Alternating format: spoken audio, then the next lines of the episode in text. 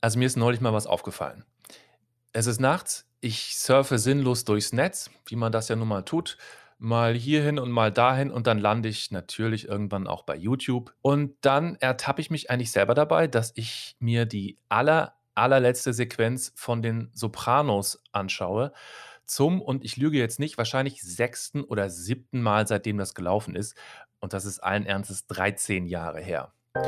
Kurzer Reminder, wer es vergessen hat, Sopranos das ist diese HBO-Serie oder vielleicht sollte ich sagen, die HBO-Serie schlechthin, zumindest für mich. Das ist die Geschichte von Tony Soprano, der ist äh, Kopf einer Mafia-Familie in New Jersey. Der, was macht der? Der killt nachts eigentlich die Leute und tagsüber sitzt er mit seiner Familie rum und streitet, besonders mit seiner Frau. Und er sitzt bei seiner Therapeutin und lügt die voll über seine Angstzustände. Das Ganze geht über sechs Staffeln und 86 Episoden lang bis eben zur aller, allerletzten Folge. Und da passiert Folgendes. Tony sitzt wie so häufig in einem Diner. Seine Frau Carmella, die setzt sich zu ihm und dann kommt sein nichtsnutziger Sohn AJ dazu, setzt sich auch zu ihm, die blättern in der Karte und sie warten auf die Tochter Meadow und es kommen immer wieder Leute rein und es klingelt dann immer kurz an der Tür, da ist so ein kleines Glöckchen und jedes Mal schaut Tony hoch und dann plötzlich ist der Bildschirm einfach schwarz, abrupt und Ende. Also es gehen wirklich 86 Folgen so zu Ende. Es gibt keine Erklärung, es gibt keine Auflösung und ja, ich ertappe mich dabei, wie ich also jetzt, 13 Jahre später, plötzlich hier wieder sitze und das schon wieder mir alles anschaue. Frage, warum schaue ich mir das an? Deutschlandfunk Kultur über Podcast. Mein Name ist Heiko Bär. So, also bei der heutigen Folge ist meine Kollegin Anna Bühler raus, leider. Die ist aber beim nächsten Mal natürlich wieder dabei. Ich sitze aber nicht alleine hier. Ich werde gleich doppelt betreut heute. Also erstmal ist das die Redakteurin Karina Schröder, die ist im Haus und ich werde auch gleich mit ihr sprechen. Und es sitzt auch der Neue, wie wir ihn nennen, sitzt hier bei uns. Sebastian Dörfler ist an den Reglern als Zweiter, als neuer Redakteur.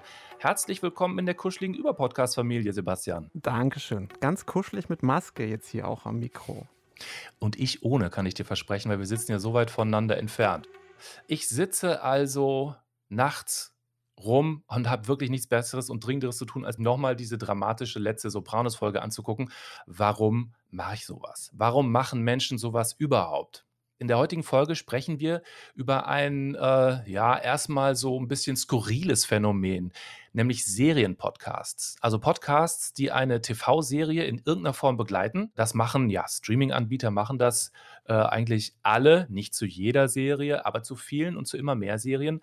Und da habe ich natürlich erstmal ein paar Fragen. Warum sollte ich mir das jetzt anhören? Also reicht die Serie nicht? Oder nochmal andersrum formuliert, kann so ein Podcast eigentlich für sich stehen, ohne dass man die Serie sieht? Oder ist das dann irgendwie doch letzten Endes einfach alles nur PR?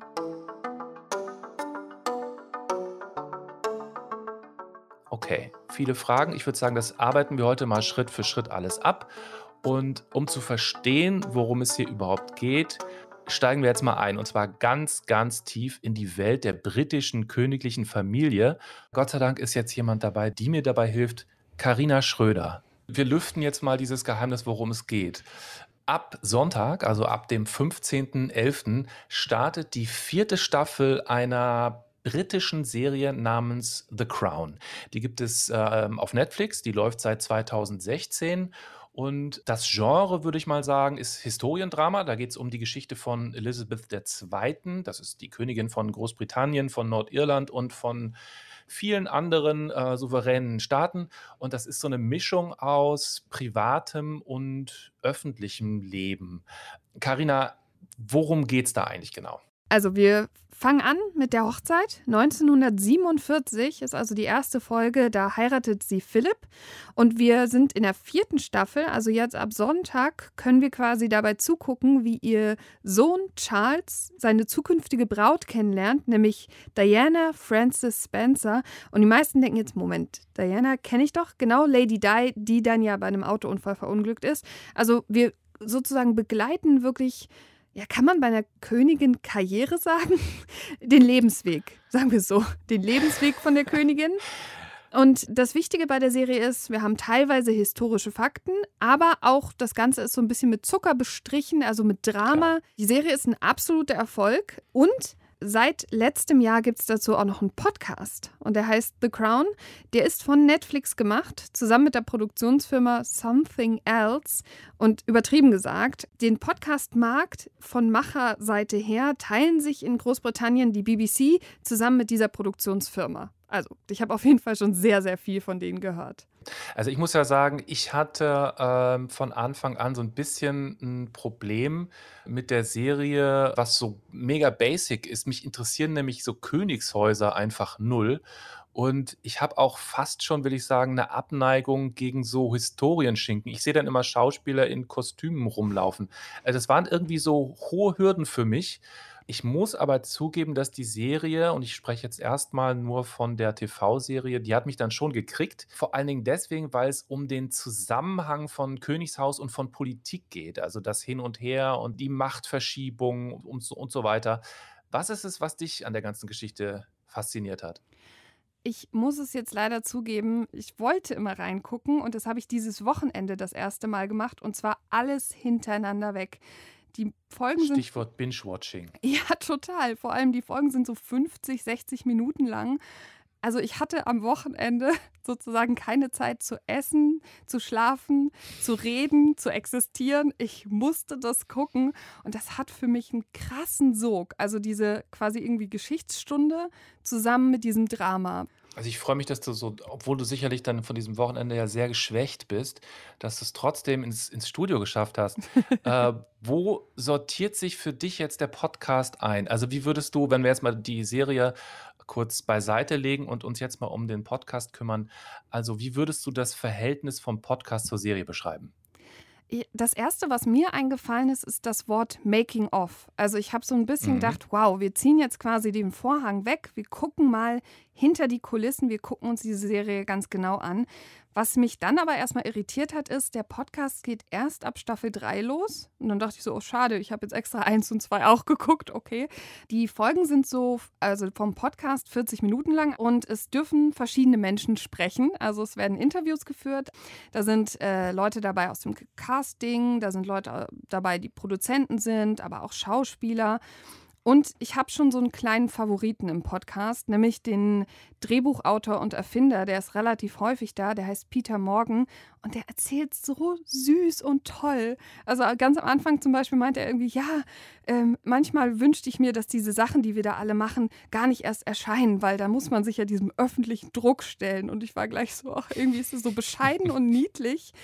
Und äh, was er betont, ist auch das, was dich gereizt hat, nämlich diese Beziehung zwischen Politik und quasi dem Königshaus, also zwischen Premierminister und der Queen. Everyone always talks about the royal family, but underpinning all this has always been the relationship between head of state and, and prime minister.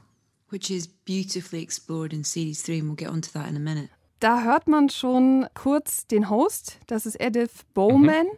Und die ist so wahnsinnig euphorisch, die ganze Zeit voll dabei. Und das ist alles wunderschön gemacht. Und das ist so eine tolle Serie, so tolle Schauspieler. Und ich war erstmal so ein bisschen, okay, die haben also das größte Fangirl auf der Welt gefunden.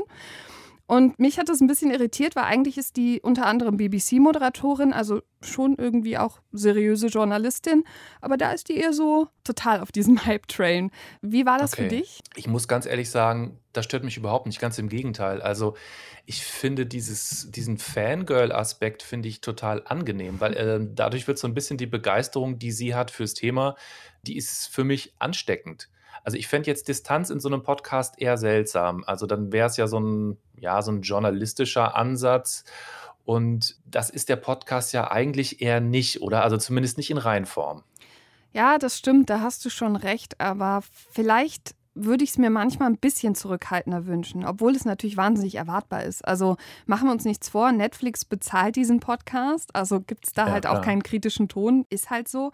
Also die gehen jetzt nicht jede Szene durch und sagen, hier sieht man das und das, hier sieht man das und das, sondern die nehmen sich so die Kernpunkte der Folge raus und besprechen die dann, also wichtige Szenen oder eben auch so Grundsatzentscheidungen. Das ist halt ganz nett, dass man sozusagen nicht das Gefühl hat, okay, ich muss jetzt wirklich irgendwie äh, zuhören, wie die so einen Live-Kommentar über die Sendung machen oder so.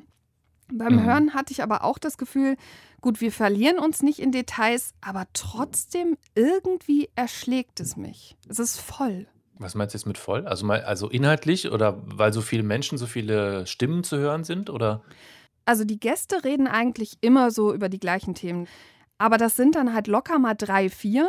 Manchmal wird sogar gesprungen, also dass man halt hört, wir reden erstmal mit dem Regisseur und dann reden wir halt wieder äh, mit dem Schauspieler und dann reden wir mit den äh, Leuten vom Casting. Und das ist, also mir ist es irgendwie zu viel. Ich hätte mir mehr gewünscht, wir konzentrieren uns auf dieses eine Thema und ein Mensch erzählt das dann. Das stimmt. Das ist auch irgendwie nicht so richtig elegant gelöst, finde ich oft, ehrlich gesagt. Also monothematisch, das hätte ich auch schön gefunden. Gibt es denn noch was, was dich so prinzipiell gestört hat? Ich glaube, das, was mich am Ende reinzieht, ist auch das, was äh, sozusagen den Podcast für mich so unattraktiv macht. Also wenn da so eine Mischung aus Fakten und Fiktion ist, will ich natürlich so als Nerd auch wissen, oh, was stimmt denn und was stimmt nicht.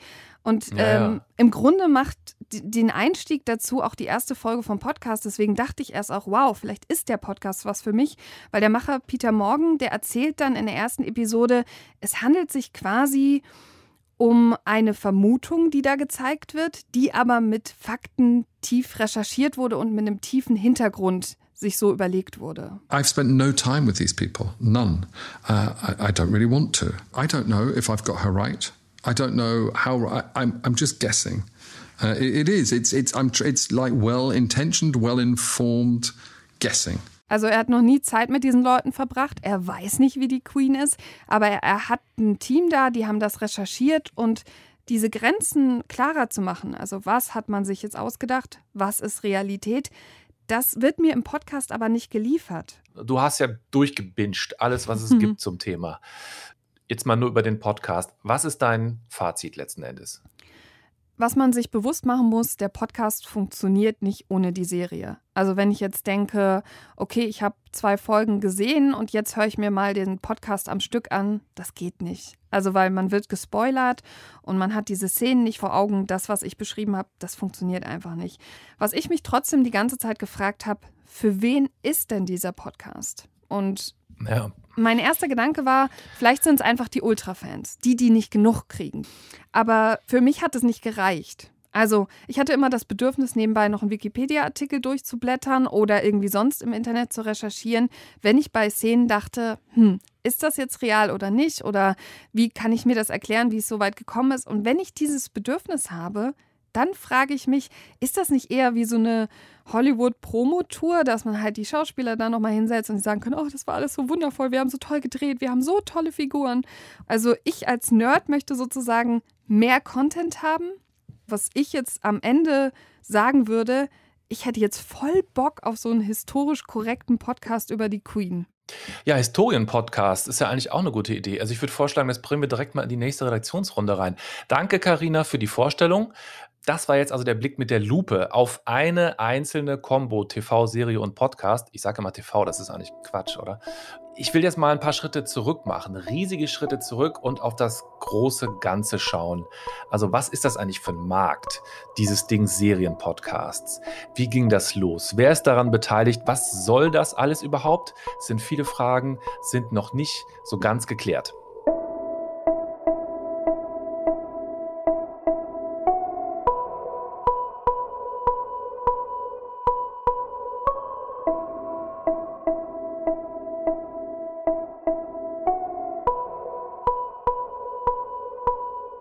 So, und jetzt freue ich mich, eine absolute TV-Serienfachfrau hier zu begrüßen. Sie ist Co-Gründerin von Serienjunkies.de und Host und Produzentin des Serienjunkies Podcasts. Herzlich willkommen, Hanna Huge. Hi, Hanna hier. Was für eine Einladung und Einführung. Danke. Schön hier zu sein. Hanna, lass uns mal ein bisschen versuchen, naja, zu sortieren. Was gibt es da überhaupt in diesem großen Bereich Serienpodcasts. Also The Crown, darüber habe ich ja eben gerade mit äh, meiner Kollegin gesprochen. Das ist ja zum Beispiel ein offizieller Netflix-Podcast. Also der begleitet die Serie von offizieller Stelle aus. Companion-Podcasts heißen die ja. Das ist im Grunde eine eigene Kategorie, aber auch noch ein relativ junges Phänomen, oder? Ähm, ja, also genau, ich muss auch mal ein bisschen ausholen. Ne? Das Feld ist ja äh, weit und äh, sehr variabel. Als ich mich so ein bisschen auf die Recherche gemacht habe, bin ich darauf gestoßen, dass es solche, so ein Companion-Podcast, wie wir ihn jetzt auch so klassifizieren, auch schon mal vor vielen Jahren gegeben hat. Und zwar zu Lost. Ich weiß nicht, manche Leute Okay. erinnern sich ja noch an die, an die Serie. Ich Und dort mich haben auch die beiden. Ende. Ja, das ist bei vielen nicht so gut angekommen. Ich kann da so ein bisschen drüber hinwegschauen und akzeptiere Lost für das, was es war, nämlich eine ganz fantastische Mystery-Serie, meiner Meinung nach, die auch sehr gut gealtert ist. Aber klar, das Ende war, ja, kann man drüber streiten. Aber ich glaube, das ist nicht Thema heute. Aber Nein. genau, die, die beiden Macher, also Damon Lindelof und Carlton Cuse, haben damals schon einen Podcast auch dazu ähm, betrieben. Und wir schreiben das Jahr 2006, also wirklich relativ früh. Aber Ja. du hast natürlich recht, dass jetzt so die, sag ich mal, klassischen Sender, die jetzt so ein bisschen rangehen, diese Companion Behind-the-Scenes Podcasts zu produzieren, würde ich auch sagen, es ist relativ neu und hat wirklich nochmal so einen so einen Push gegeben, ähm, meiner Meinung nach, durch den Tschernobyl-Podcast, der letztes Jahr ja auch rauskam, zeitgleich zu der fantastischen ähm, Sky UK und HBO Co-Produktion. Ja. Und ich würde sagen, das war fast so ein bisschen, glaube ich, die Initialzündung, wo auch die Sender gemerkt haben, oh, ne, damit können wir eine wahnsinnige Reichweite irgendwie gewinnen, noch zusätzlich dazu. Und ähm, es ist sinnvoll, so einen Companion-Podcast mit Mehrwert und mehr Informationen zu, rauszubringen. Hi, this is Peter Sagal, And I'm Craig And I'm sitting with Craig to record the first episode of the Chernobyl podcast, a podcast about the HBO miniseries Chernobyl, which was written and created by Craig Mason. The uh, intent here is to talk with Craig about where the show came from, why he created it, the experience of making it, and how closely the docudrama, would you call it a docudrama? I guess so. A dramatic, A dramatic- retelling of history. Right. Sure. How closely it tracks real history, where it differs and why, and ultimately why it was made at this time and place. Also der Tschernobyl-Podcast, habe ich gelesen, der hat ja 10 Millionen Leute haben das gestreamt oder gedownloadet bei den ganzen Anbietern. Das ist ja eine wahnsinnige Zahl irgendwie. Ich glaube, da sind alle so ein bisschen von erschlagen gewesen. Wenn sowas so ein Erfolg ist, dann werden natürlich, wird die Branche natürlich auch neugierig. Ich habe dazu äh, auch gelesen, so eine Aussage von den Machern vom Podcast. Ich fasse mal so zusammen, wenn es nur zwölf Leute interessiert, sind wir auch schon zufrieden. Wir wollen halt, dass es irgendwie spannend ist und äh, dass es interessant ist und so. Das ist ja schon ein ganz anderer Ansatz, oder? Man merkt einfach sehr extrem bei dem Podcast, dass die beiden Macher, also der, der Moderator, ne, Siegel von NPR und der Showrunner von Chernobyl, Craig Mason, einfach Mhm. Der hat auch einen wahnsinnig Bock Podcast, ne? Sowieso.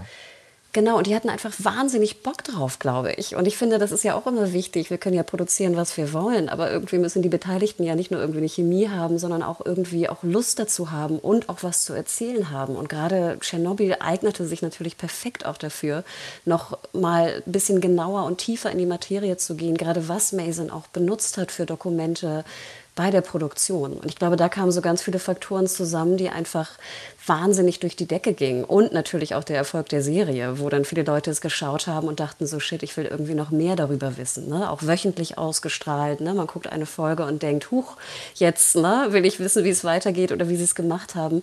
Und ich glaube, dass dann das Bedürfnis nach Podcast wie in diesem Sinne sehr, sehr sinnvoll war. Und man sieht, es ging ja auch wirklich durch die Decke. 10 Millionen hatte ich noch nicht gehört, aber das ist ja Wahnsinn. Gerade für englischsprachig auch. Total. Das ist, das ist Wahnsinn. Eben gerade haben wir über The Crown gesprochen. Äh, ein so ein Punkt, der mir da auch so ein bisschen aufgestoßen ist, man weiß bei der Serie nie ganz genau, was ist eigentlich Fakt, was ist Fiktion und der Podcast hilft dann da auch nicht so viel weiter.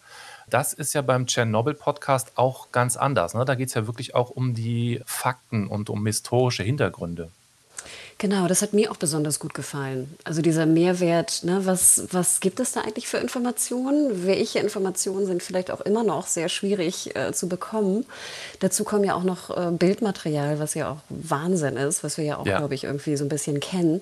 Und dann natürlich sehr interessant, wie der Showrunner Mason dann in dem Fall auch äh, einfach auf Recherche gegangen ist, so die, wie diese Recherche abgelaufen ist. Also da würde ich dir recht geben, dass das sehr, sehr gut funktioniert bei Tschernobyl. Bei The Crown, dem Podcast, würde ich es mir manchmal noch ein bisschen mehr wünschen. Also wenn wir jetzt hier nochmal kurz bleiben bei dieser, ich nenne mal Kategorie Companion Podcast, hast du, würdest du auch sagen, dass Tschernobyl da ein bisschen so ein qualitativer Ausreißer nach oben ist? Also hast du andere Podcasts, die da rankommen? Also witzigerweise würde ich fast äh, vom selben Sender, also zur Hälfte zumindest HBO, auch äh, gleich im Nachklang sagen, dass Watchmen, The Official Podcast, bei mir und auch, glaube ich, weltweit sehr gut funktioniert hat und Mason ja auch mit an Bord war. Also er scheint ja einfach ein sehr gutes Gespür auch für Podcasts und Podcast-Produktion zu haben. In dem Falle spricht er mit dem Showrunner von Watchmen, Damon Lindelof, wie gesagt, mhm. schon erwähnt, auch wegen Lost, also auch ein alter Kenner vom, von der Podcast-Branche. Und die beiden sprechen in jeder Folge über drei Folgen. Aber ich finde, auch dort passt es sehr, sehr gut, weil es einmal ein interessanter Stoff ist, das Graphic Novel Watchmen, die Herangehensweise von Lindelof, wie er wirklich an einen so heiligen Gral ne, des äh, Comicwesens irgendwie herangegangen ist. Und er hat ja auch was komplett Neues gemacht mit Watchmen. Und ich glaube, dort auch wieder die Leute, ne, die Zuschauer und Zuschauerinnen haben es irgendwie wöchentlich geschaut und waren dann so perplex von dem, was sie da gesehen haben, dass sie einfach mehr haben wollten. Und diese beiden beiden, dieses Duo, hat ihnen einfach perfekt im Podcast auch mehr Informationen gegeben. Also mein Gefühl wäre jetzt, dass wenn sozusagen dem Impuls, Nerd-Informationen im Podcast zu verbreiten, äh, wenn dem nachgegangen wird und wenn der nicht bewusst unterbrochen wird, dann funktioniert es eigentlich immer besser, oder? Wenn, wie gesagt, ein entweder ein historischer Stoff, gut bei The Crown, wie gesagt, vielleicht nicht ganz hundertprozentig funktioniert, aber sage ich mal, ein Stoff sehr, sehr tief behandelt wird in einem Podcast. Wie gesagt, so Thema Mehrwert. Ich glaube, dass es dann sehr, sehr gut funktioniert. Und in dem Sinne würde ich deiner Theorie folgen. Einfach nur in Anführungsstrichen ein Behind the Scenes in Audioversion dem Zuschauer oder Zuschauer äh, oder Hörer oder Hörerinnen darbieten zu wollen, glaube ich, reicht manchmal nicht. Ich Mir zumindest auch, nicht. Das stimmt, ja. Ich, ich glaube auch. Jetzt sprechen wir ja von Podcasts, die Streaming-Anbieter selber entwickeln. Ein HBO-Chef hat zum Beispiel im Interview gesagt zu der ganzen Entwicklung, wir würden nie einen Podcast machen, nur um einen Podcast zu entwickeln. Was sagst du zu diesem Statement? Also ich würde sagen, das geht runter wie Öl, da ich momentan manchmal das Gefühl habe, dass jeder wirklich einfach nur einen Podcast produziert, weil er denkt irgendwie, ne, er muss jetzt auch auf den, den Zug mit aufspringen und es müssen ganz viele Podcasts rausgeballert werden ja, finde ich, finde ich sehr schönes Statement. Und ich würde jetzt behaupten, von den beiden Beispielen, die wir kennen, würde ich sagen, stimmt es. Ich denke, das ist eine gute Regel für, für alle Leute, die irgendwie Podcasts machen wollen. Das ist eigentlich eine gute Regel für alle Leute, die Kultur machen wollen, oder? naja, gut, okay, wir, wir rutschen ab.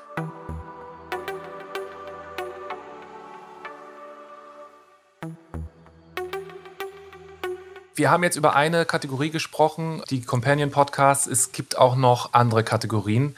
Äh, nennen wir die zweite mal Cast Podcasts. Also das sind im Grunde Podcasts, die in irgendeiner Form mit Mitgliedern der jeweiligen Produktion besetzt sind. Also das können Schauspieler, Schauspielerinnen sein, Regisseure, Produzentinnen. Was würdest du da herausgreifen? Da gibt es ja auch eine ja, nicht erst seit Corona, würde ich sagen, eine Flut an Veröffentlichungen in diesem Bereich. Genau, also finde ich auch ein sehr interessantes Thema. Mir ist der so das erste Mal untergekommen 2016, äh, ein Podcast, der heißt West Wing Weekly.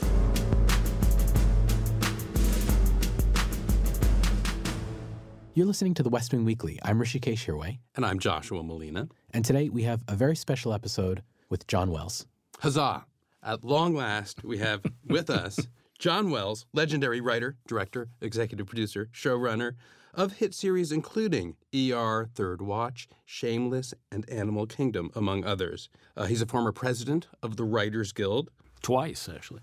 He's a double, he's a former, former, he's a double agent and a former president twice. President, uh, former president. Well said. Please. Of the Writers Guild and a multi, multi Emmy winner in a variety of categories. Uh, he was with our beloved series from the beginning Please welcome John Wells. Hooray. Mhm. Und es wird ähm, moderiert oder er wird moderiert von dem einem der Hauptdarsteller, es war ja auch ein riesiger Cast, Joshua Malina. Und er ist wirklich äh, 2016 halt herangegangen und hat diese fantastische Serie West Wing einfach nochmal Episode für Episode besprochen und hat da halt verschiedene, entweder Experten oder auch ehemalige Leute aus dem Cast mit reingeholt. Und ich finde das eigentlich eine sehr schöne Geschichte. Und ich meine, wir wissen, West Wing gab ja viele Staffeln, sieben Staffeln, ne? noch altes Network, also 24 Folgen each. Da gibt es ja auch eine Menge zu besprechen. Wahnsinn, ähm, und ja, jetzt ja. Ne, und jetzt ja auch eine Art von Aktualität ja auch immer wieder. Also West Wing, das Schöne an West Wing ist ja auch das Interessante, dass es ja in seiner US-Politik-Fokussierung und gerade was Prä Präsidentschaftswahlen angeht, ja irgendwie auch so nie wirklich seine Aktualität verliert, zumindest im Grundkonzept.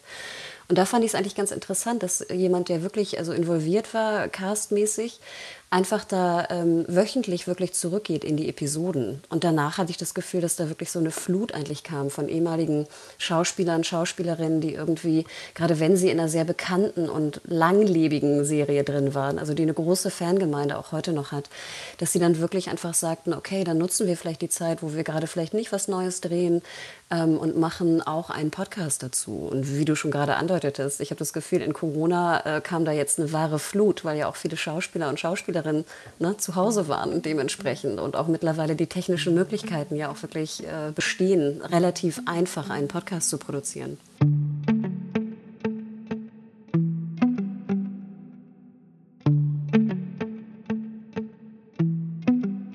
Wir haben jetzt ja viel über amerikanische oder eigentlich ausschließlich über amerikanische Podcasts gesprochen. Ich bin äh, jetzt über einen Netflix-Podcast äh, gestolpert, der ist wirklich ausschließlich für den deutschen Markt gemacht worden. Der ist begleitend zur wirklich ausgezeichneten Serie Unorthodox oder Unorthodox. In der Serie geht es nur, um es in einem Satz zu sagen, es geht in der Serie um eine junge Frau, die sich aus einer ja, ultraorthodoxen Glaubensgemeinschaft in New York lossagt und dann so ein neues Leben in Berlin wagt. Das ist wirklich eine sehr bewegende Serie. Und im Podcast geht es um Folgendes. Dies ist der Unangepasst Podcast, der Podcast übers Unorthodoxsein. Inspiriert ist dieser Podcast von der Geschichte der jungen Esti aus der neuen Netflix-Original-Serie Unorthodox, die aus der Enge einer streng jüdisch-orthodoxen Gemeinschaft in New York ausbricht. Auf der Suche nach sich selbst lässt sie alles zurück und macht sich auf den Weg nach Berlin, um dort ihr wahres Ich zu entdecken. Dabei wird sie von der Vergangenheit eingeholt.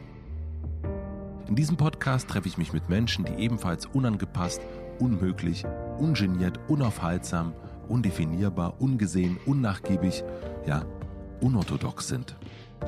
Sie alle haben sich an einem Punkt ihres Lebens gefragt, wer sie wirklich sind und kommen nun dieser Person immer näher. Ich wollte eigentlich noch mehr Worte mit ungerade freestylen, aber mir fällt nichts ein. Also der Host ist Matze Hilscher, den erkennen vielleicht einige an der Stimme. Das ist einer der erfolgreichsten deutschen Podcaster, Stichwort Hotel Matze. Und er trifft zum Beispiel auf Sophie Passmann. Bei allem Respekt, ich verstehe den Zusammenhang nicht so ganz, wenn sie erzählt über ihr Leben und wie sie sich da als Leseratte irgendwie gefunden hat und so. Das ist für sich stehend vielleicht äh, auch eine interessante Story, äh, kein Problem. Aber meines Erachtens wird da irgendwie so die Geschichte von der TV-Serie so krass banalisiert. Was würdest du sagen? Was ist da schiefgelaufen, Hanna? Also, ja, ich denke, ich, ich finde das Thema natürlich nicht uninteressant, wenn wir jetzt bei den Unwörtern bleiben. Und ich finde die Serie auch wirklich, ist eine, wie du schon eingangs sagtest, eine sehr gute Serie. Aber ich glaube, hier ist so ein perfektes Beispiel eigentlich dafür, wie wir es auch anfangs andeuteten. Manchmal holpert ja auch so ein bisschen der, der Bezug dann zur Serie. Und die Frage ist ja auch immer, wer sind eigentlich die Hörer? Also ich denke, die Hörer, die an unorthodox gesehen haben, die Serie, interessiert jetzt vielleicht potenziell weniger, wie unorthodox oder ungewöhnlich Sophie Passmann ist. Sie erfahren jetzt ja, sage ich mal, nicht unbedingt einen Mehrwert von unorthodox der Serie, was ja auch ein ganz bestimmtes und anderes und profundes Thema hat. Ich würde sagen, die Brücke holpert so ein bisschen. Ich würde sagen, das Podcast-Projekt als solches, mit Menschen ins Gespräch zu kommen, die vielleicht ungewöhnlich sind, ist absolut sinnvoll und ein interessantes Format. Da aber jetzt diese Brücke zur Serie suchen zu wollen, unbedingt, und so klingt es, ne? Es klingt sehr, sehr gewollt. Total, ja. Ich glaube, das, das ist so ein bisschen, bisschen schade. Also man merkt, wie es so reingepresst wurde in ein Format. Ne? Ach, wie toll, wir machen einen Podcast und können noch Bezug nehmen und verkaufen es und Netflix will unbedingt einen Podcast produzieren zu unorthodox. Aber dann hätte ich zum Beispiel natürlich interessanter gefunden, wirklich dann auch mit äh, den Machern zu sprechen, äh, vielleicht der Autorin. Ich glaube, Anna Winger ist ja auch involviert gewesen ins Schreiben Schreiben der Serie. Also man muss fairerweise sagen, muss ich kurz ein, äh, einwerfen, fairerweise muss ich sagen, ich glaube in der ersten Folge kommt tatsächlich die äh, Autorin des äh, Buches, kommt auch vor. Nur der Weg wird nicht weiter beschritten. Dann kommen halt irgendwie aus meiner Sicht völlig andere Leute. Also es, es wirkt so ein bisschen so, als ob sie nicht vertraut haben an die Stärke der Geschichte und gedacht haben, oh, das ist aber jetzt doch sehr speziell, wir müssen irgendwie ein bisschen genereller werden, um die Leute abzuholen, als ob sie das Ganze nicht so richtig dem Braten trauen.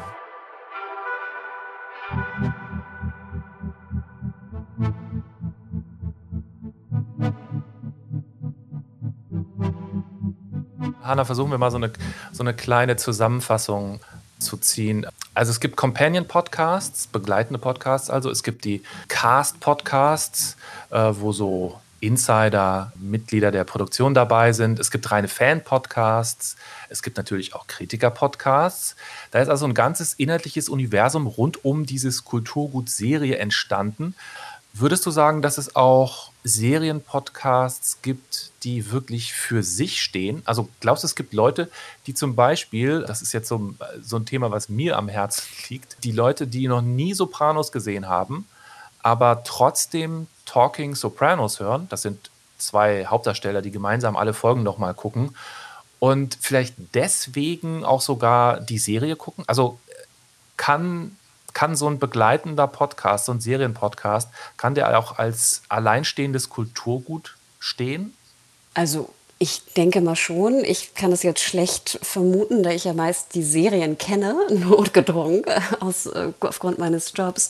Ich weiß aber zum Beispiel, dass Tschernobyl viele den Podcast gehört haben und danach erst die Serie geschaut haben. Deswegen glaube ich, okay. äh, dass deine Theorie hinkommt. Bei Talking Sopranos würde ich es eher bezweifeln, weil erstmal sind die beiden ja in ihren Gesprächen im Podcast sehr, gehen sehr tief rein in die Materie, wie es am Set und beim Dreh war. Und ich finde, es lädt jetzt nicht unbedingt ein, die Serie, wenn man sie noch nicht kennt, wirklich zu schauen. Aber ich glaube, es lädt Leute ein, die die Serie bereits gesehen haben und lieben, vielleicht nach dem Hören sie nochmal zu schauen und einen Rewatch zu machen. Hanna, vielen Dank für deine Zeit. Ja, super. Vielen Dank für die Einladung.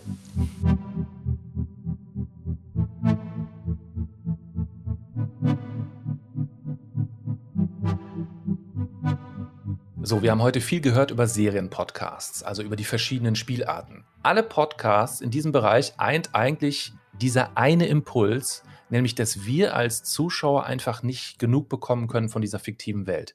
Dass wir diese Welt von allen Seiten beleuchtet haben wollen. Es soll bitte niemals aufhören und genau deshalb gucke ich natürlich immer noch mal wieder das Ende von den Sopranos, weil ich nicht damit klarkomme, dass das wirklich zu Ende sein soll.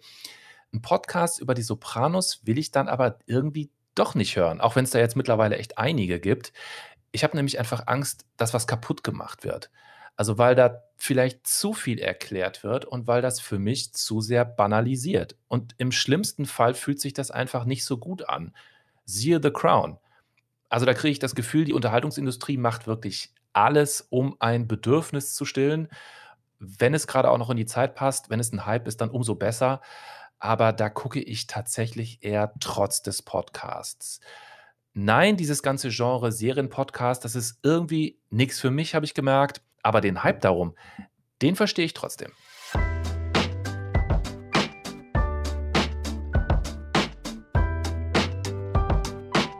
Das war der Überpodcast, heute mit mir, Heiko Bär. Und ich möchte mich bedanken beim ganzen Team, bei Jana Wuttke, bei Christine Watti, bei Karina Schröder und natürlich auch bei Sebastian Dörfler. Und auch Grüße an Anna Bühler. Die war im Herzen sicherlich bei uns und beim nächsten Mal ist sie dann auch wieder komplett mit dabei. Ciao.